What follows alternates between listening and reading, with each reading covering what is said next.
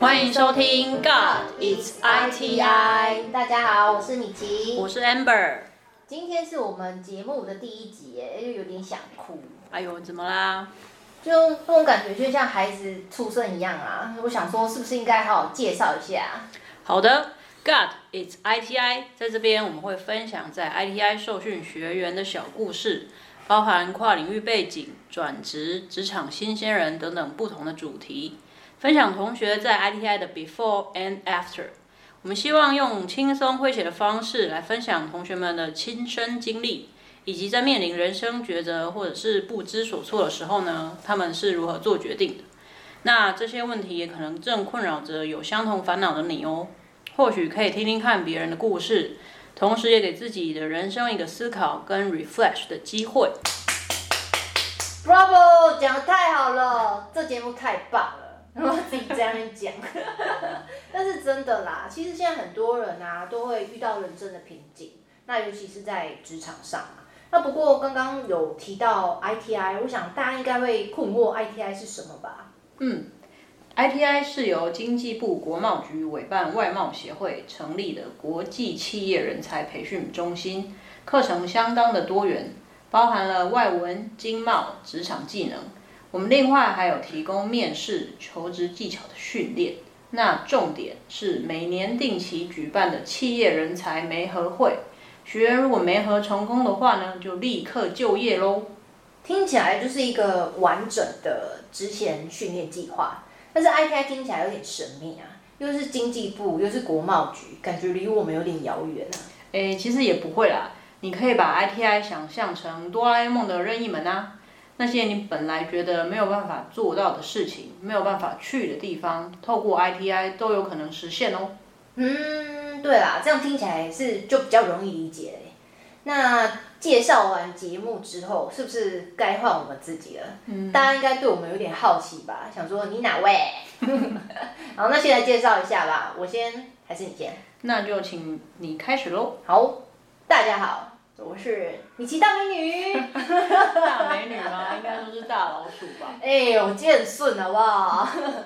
那我是在一零一年进入到 ITI 受训啊，受训的语组呢是一年级的英语组。哦，那你选一年级英语组的原因是？嗯，在说明原因之前，我先简单的自我介绍一下我的学经历。好，那我自己呢是生物科技系毕业。毕业完之后呢，我就又去念了研究所。嗯，对，OK，哎，等一下哦，所以你已经研究所毕业了嘛？那你怎么还会想说要进入 ITI 就读？通常研究所毕业不就是直接工作了吗？嗯，其实那时候读研究所的心态是大学毕业，那我想要再想想看自己到底适不适合在这个领域继续深造，于是就读了，花了两年读了研究所。那在这两年当中，我发现。女生不应该把自己的青春年华 锁在一个小小的空间里面。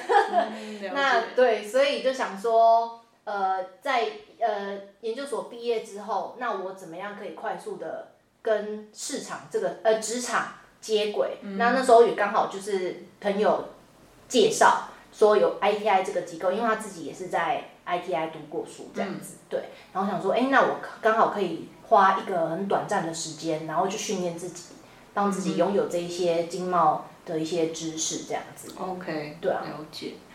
然后我 ITI 结业之后呢，我就到了私人公司去上班。那上班的时候，其实那时候上班还蛮累的，因为我们的公司是呃在假日的时候都是需要去参展，如果有展览的话就要去。嗯。然后也时常加班，然后是责任制，所以还蛮辛苦的。嗯，对真的很辛苦。对啊。然后那时候就是刚好身体也出了一些状况，然后。就一直在想说，哎，这是我想要的一个人生嘛？嗯，对啊，就觉得好像有点不 OK 啊，所以那时候就决定离职，然后让自己有一个重新充电的机会，所以就花了呃短期差不多哎，印象三个三个多月，嗯，去日本游学这样，然后游学回来之后就呃刚好知道泰川在招考，然后就考上这样子。OK，好哦，那我这边问一下。你在 ITI 有没有什么印象深刻的事情？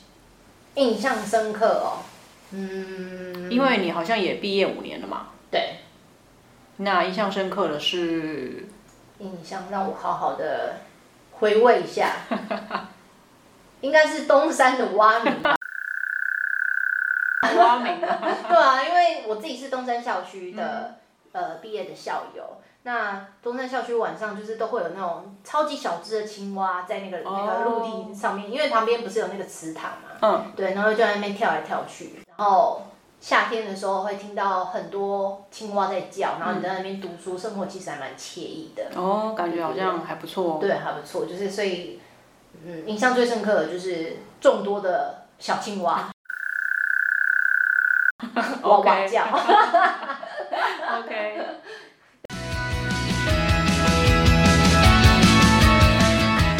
那你呢？我记得你是一年期经贸组的吧？嗯，没错，我是一年期经贸组，在一零三年报考 ITI。哦，那你也毕业五年以上了呢。对啊，其实，在 ITI 一年真的训练是蛮扎实的。嗯那我们虽然都是一年期，不过课程的内容应该是不太一样，对吧？对，因为经贸组的话，就是经贸课的比例是比较高的。那会选经贸组的人，通常英文的能力已经有一定的基础了。那会吸引我来报考 ITI 经贸组的原因，是因为我可以用一年的时间来追赶商学院四年的课程，我觉得这非常的划算。对，真的很划算，就是四年的时间你浓缩成一年来读，就把精华所有都读完这样子。对对对。对啊，那你原本的科系就是商科了吗？不是。不是哦，我原本是英英文系，那大学毕业之后，我先去加拿大留学一年，之后回来台湾之后，就在潭子的一间机械公司工作，当业务助理。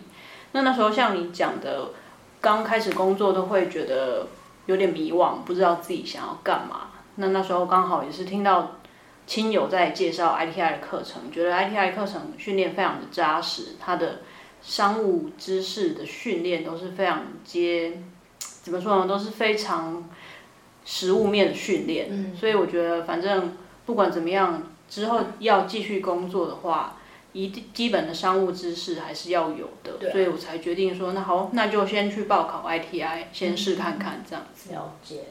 那呃，从 ITI 结业之后，你要去其他公司上班吗？还是就直接到 Tetra 了？嗯，ITI 结业之后，我有短暂的在贸易公司上班。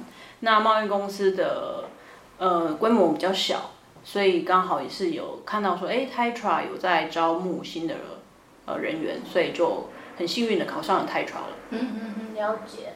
那你刚刚有说你有到加拿大呃留学一年，嗯，对。那为什么要选择加拿大而不是其他的地方？那时候加拿大的留学打工才刚推出不久，那那时候没有去澳洲、去加拿大，是因为加拿大比较远。